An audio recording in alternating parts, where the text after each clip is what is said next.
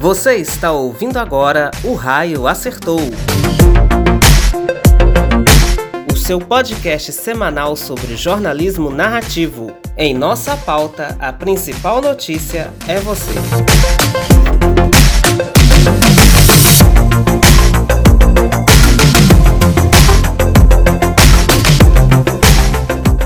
Olá pessoal, estamos de volta com mais um O Raio Acertou.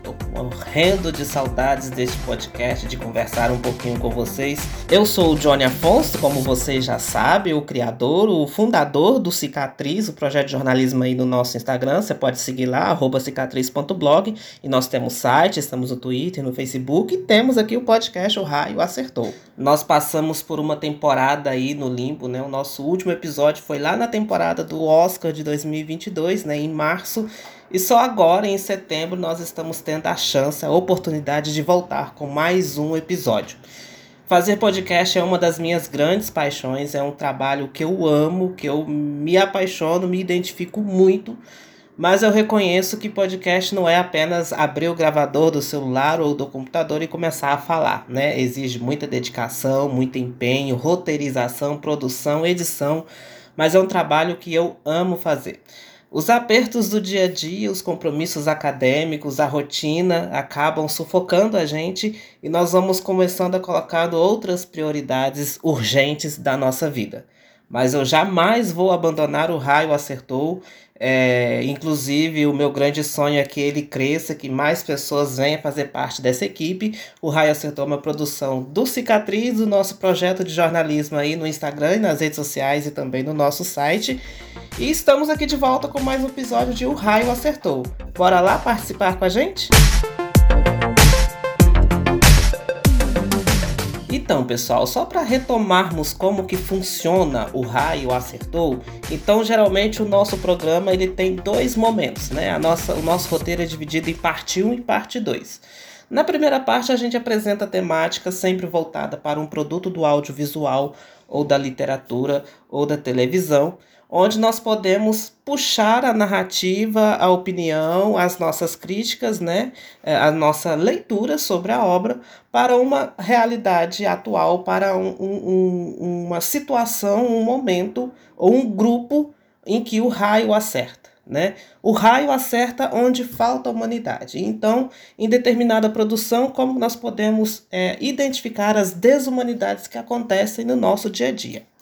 Nessa primeira parte, então, apresentando a temática do nosso episódio de hoje, eu gostaria de abordar uma temática que eu amo, que eu gosto muito, que são as produções do horror, do terror. É, eu amo o trabalho que o, os cineastas vêm fazendo com a franquia Invocação do Mal. Até então, para mim, é a melhor franquia de horror, de terror que existe até hoje mas confesso que os trabalhos que o Mike Flanagan vem realizando com a, as séries antológicas que saem pela Netflix, né, a Maldição da Residência Rio, é, Missa da Meia-Noite, A Maldição da Mansão Bly, e agora eu estou super animado para que eu possa assistir o Clube da Meia-Noite. Para mim, o Flanagan ele é o homem do horror deste século. Para mim, não existe ninguém que faça um trabalho melhor, mais grandioso do que ele. Não quero desmerecer nenhum outro diretor, nenhum outro cineasta desse mesmo gênero. É um gênero que é, dificilmente alguém erra para mim. E quando erra, é, é, eu, eu coloco mesmo de fato que eu não gostei, que a coisa não ficou bem filmada, bem gravada. Mas eu vou deixar o Flanagan para a gente falar mais para frente, né? Porque Clube da Meia-Noite está chegando aí no próximo mês. A obra que eu gostaria de conversar com vocês hoje é a obra do Jordan Peele, que para mim é também um grande nome do terror e do horror. E o Jordan Peele, ele tem um jeito peculiar, um jeito profissional e um jeito simplesmente dele, que ninguém mais repete, que você não vê em nenhum outro lugar. O, Jordan Peele ele pega o terror e o horror e coloca ali o incomum. O que é escuro, o que é cinza, o que é preto demais, ele coloca cor. O que é para dar medo, o que é para nos assustar, ele coloca risos, né? E esse casamento que não tem nada a ver com nada acaba dando certo frente às grandes telas ou às séries de TV. E a obra em questão que nós trazemos aqui é Não, Não Olhe, né? Traduzido do Nope. E, e a obra de Não, Não Olhe, do Jordan Peele, é uma obra que satiriza com muita maestria, com muito go bom gosto e bom senso a, a, a imediaticidade hollywoodiana. Né? Você vê a crítica toda ali em Não, Não Olhe.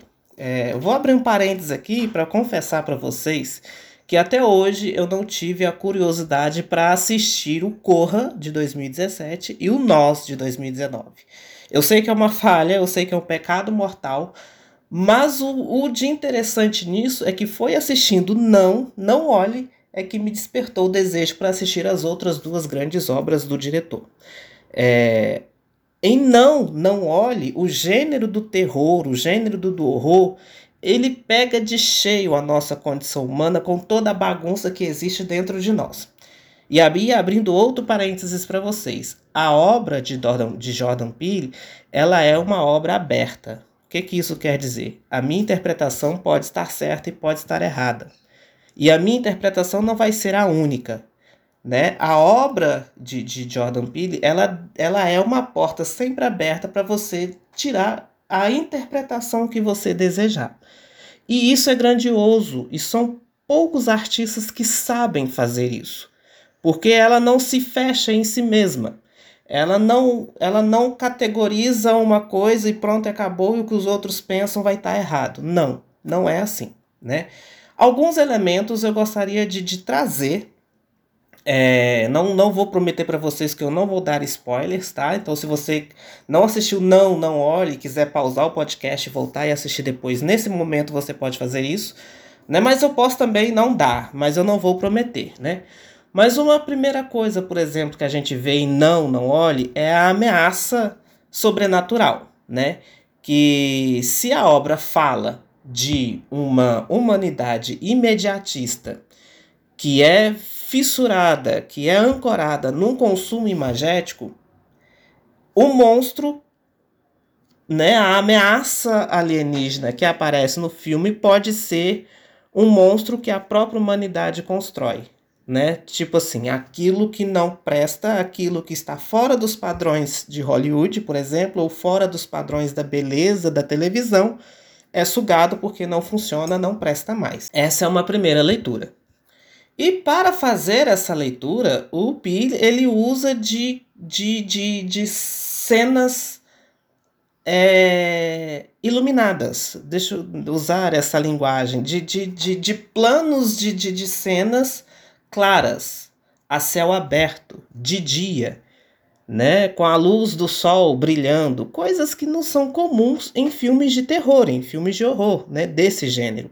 Por isso que a obra dele é de um gênero aberto, né? Não tem como você classificar como um terror.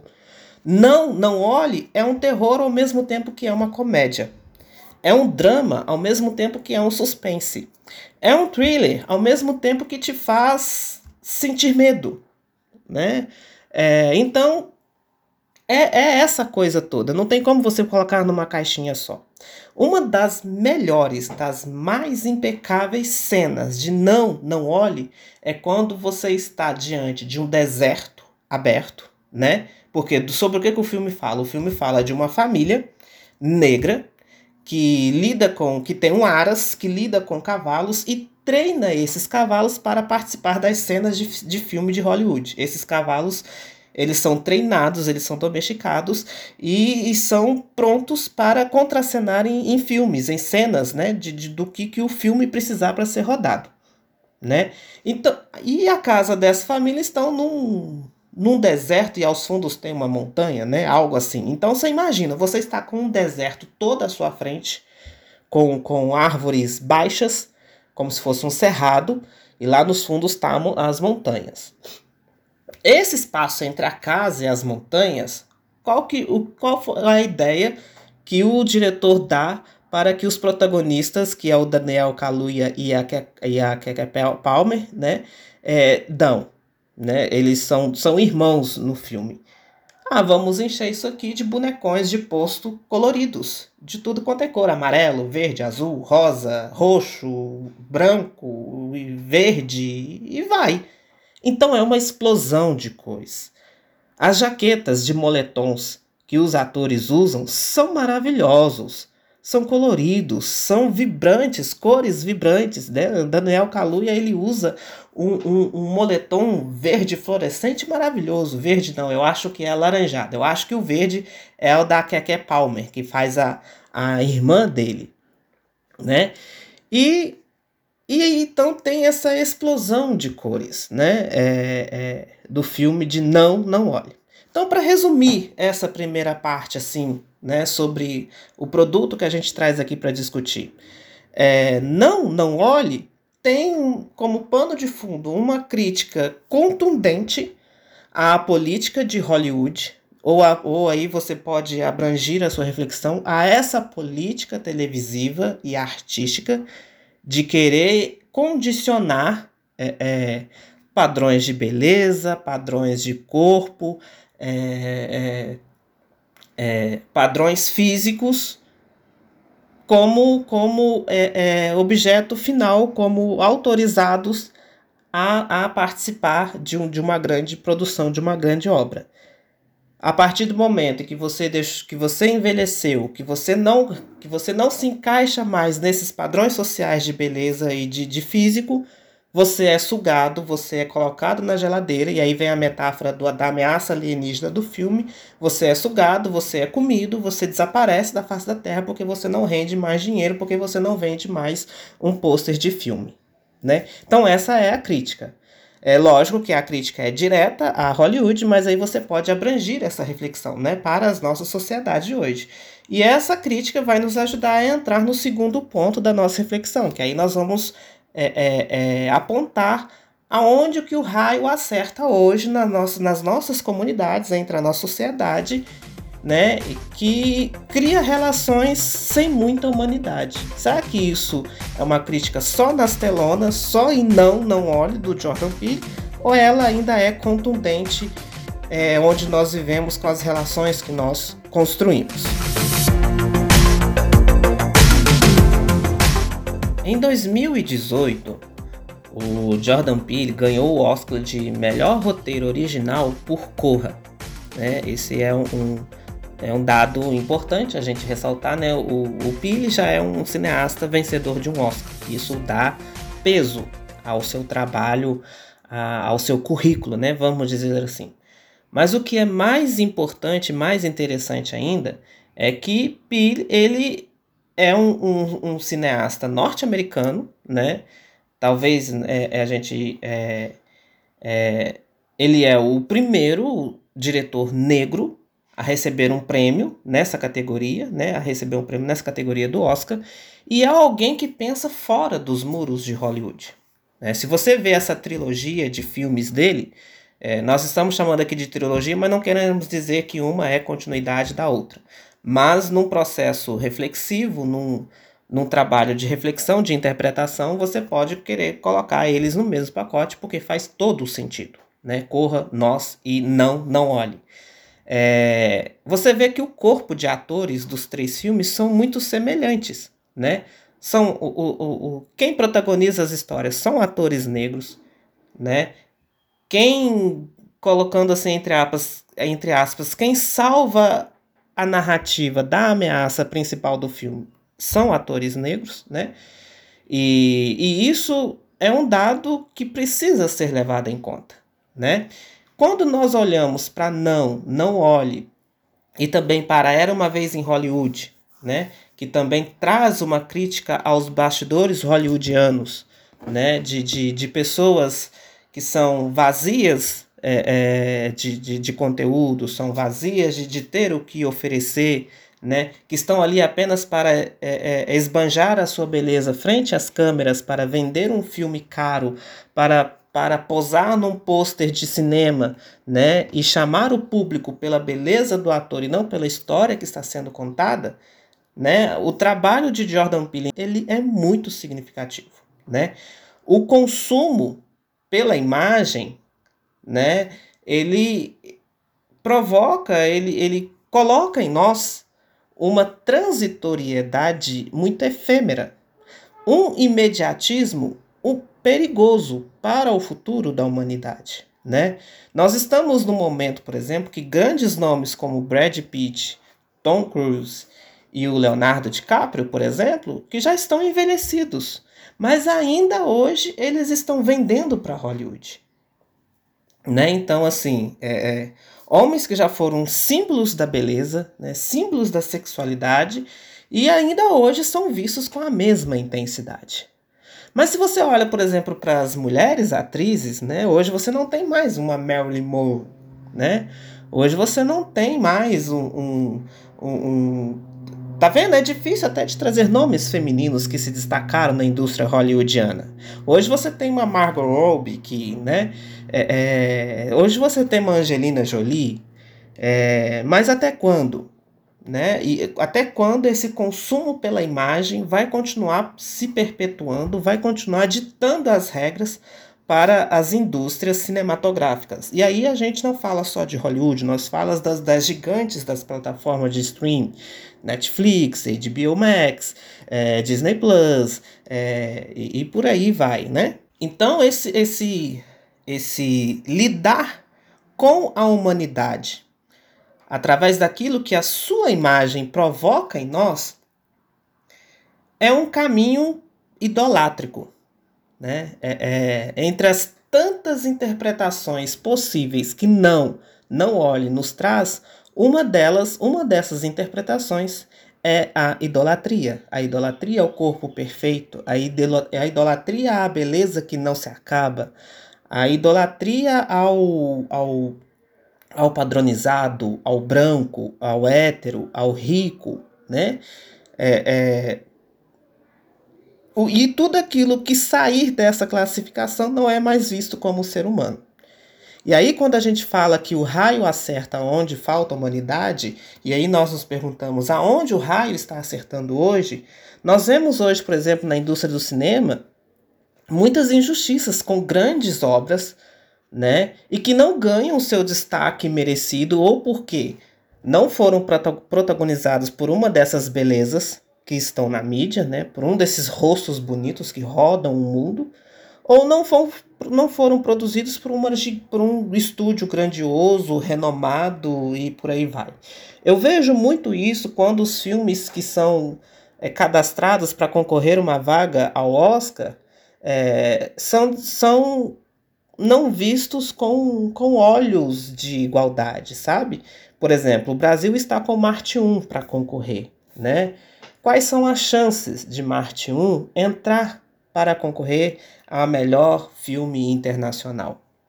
Eu acredito que ele tem muito potencial para ir e vou torcer, estou torcendo muito por ele, né? Mas, eu já, mas eu, a gente já sabe que, que outros gigantes dos estúdios de outros países, mesmo sendo fora dos muros de Hollywood, né, ainda podem ditar as regras né, nessa, nessa indústria, né? Mas a gente deve desistir? Jamais, né? A gente deve continuar mostrando o nosso talento, mostrando que somos capazes de fazer um produto tão bom quanto o que eles podem fazer, né? É, a discriminação das classes, né? a discriminação entre classes hoje também, que é muito visível e que não, não olhe também toca profundamente. Né? A idolatria religiosa, né? o filme abre com uma citação do profeta, uma citação bíblica, né? o profeta Naum, por exemplo. Né? É, numa das cenas do filme também, é, nós vemos um ator que eu esqueci o nome dele agora, em que ele está num, numa peça, né? num deserto, ele está numa peça teatral em que ele pretende mostrar para o público a, a, a, a visão a apresentação desse monstro alienígena que está nos céus. E entre essa apresentação, primeiro que não sobra nenhum. O monstro engole todo mundo. Olha eu dando os spoilers. O monstro engole todo mundo, né? E, e não sobra ninguém, né? E, e é como se fosse o fim da humanidade. Quando nós construímos relações pautadas né, na, no status que o outro carrega, pautadas na importância que o outro representa para a sociedade, nós estamos deixando de construir relações sinceras e verdadeiras com aquele que tem simplesmente um nome, mas muita amizade, mas muito amor para nos oferecer, uma companhia grandiosa para nos ofertar, né? É, nós estamos em período eleitoral. Neste ano, né, as pesquisas mostram que é o, o ano em que o maior número de mulheres se candidataram para as vagas do, do, do governo, né, para as, as vagas nacionais. Mas ainda é um número muito baixo. Nós descobrimos também que é o ano em que as mulheres estão sendo mais atacadas, mais caluniadas ainda. Estão sofrendo ainda mais violência. Então, aonde que o raio acerta? Nesses lugares que estão faltando humanidade. Né? Por que, que acerta justamente nesses, nesses pontos? O homem ainda tem medo de ser comandado por uma mulher. Ele não aceita isso. E não é esse o desejo da mulher. Ela quer caminhar junto. Todos nós queremos caminhar juntos. Jordan Peele mostra isso em Não, Não Olhe, quando ele coloca a, a, a personagem de Keke Palmer como negra e lésbica. Né? E ele não é à toa que ele coloca isso. E quando a Palmer, né, a, a personagem da Palmer meio que resolve a situação do filme, nós vemos uma virada de narrativa muito importante. Ela sendo o oposto do irmão, que é o personagem do Kaluuya, né? Ela é completamente oposto. O, Kaluuya, o, o personagem do Kaluuya é um rapaz é, é, tímido, caladão, super contraído, e a personagem da Palmer é super alegre, motivada, super desenvolvida, fala, expõe, é uma palestrinha, né, digamos assim né? E, e, e o, o Jordan Peele ele consegue é, reunir essas duas personalidades, esses dois personagens como irmãos, num, num casamento perfeito. Um casamento que deveria acontecer hoje né, entre a nossa sociedade, nas nossas humanidades, né? É, e, e assim, para fechar, nós temos o, o, o Brandon Pereira, que faz o Angel, né? É, pelo que eu percebi, é o primeiro papel grandioso da carreira do Pereira. E ele se destaca como um jovem sonhador. No meio de toda essa idolatria hollywoodiana, no meio de toda essa idolatria imagética, nesse imediatismo, nessa efemeridade da vida, nós ainda podemos encontrar pequenos jovens sonhadores, gentis, carismáticos, sem ambição, que buscam nada mais, nada menos do que uma oportunidade na sua vida, né? Aonde o raio mais acerta? O raio acerta onde falta humanidade. E aonde está faltando humanidade hoje? Está faltando humanidade quando a gente não enxerga aquele jovem que está à beira né, da sociedade, que só está aguardando uma oportunidade para conquistar algo pequeno na sua vida. E às vezes nós podemos ser esse caminho para ele, né? É, é um pouco desse diálogo, dessa conversa que eu gostaria de trazer para vocês no episódio dessa semana. E prometo para vocês, vou fazer o possível para nós voltarmos com o Raio Acertou semanalmente, todas as sextas-feiras, às 11 horas da manhã, um episódio novo. Nós temos muita coisa para falar. E como eu disse para vocês, o meu sonho é que esse podcast cresça, né? Eu fico muito feliz quando tem outras vozes aqui para conversar comigo, para a gente poder trocar ideias, trocar interpretações, né? Então participe do Raio Acertou pelas redes sociais, comente, nos ajude a divulgar, entre no Spotify, né? Siga lá o nosso canal. E nós estaremos sempre aqui nas sextas-feiras, às 11 horas da manhã, trazendo um pouquinho de de, de, de, reflexões, um pouquinho de interpretações, um pouquinho de cinema, de cultura, de comportamento humano e sempre com uma pitada de jornalismo narrativo. Esse é o nosso raio, o raio acertou dessa semana e nós podemos nos encontrar na próxima sexta-feira. O raio acerta onde falta humanidade. Tchau, tchau. Ouça o podcast O Raio Acertou nas principais plataformas digitais e se inscreva em nosso canal no YouTube para acompanhar os nossos novos episódios toda semana.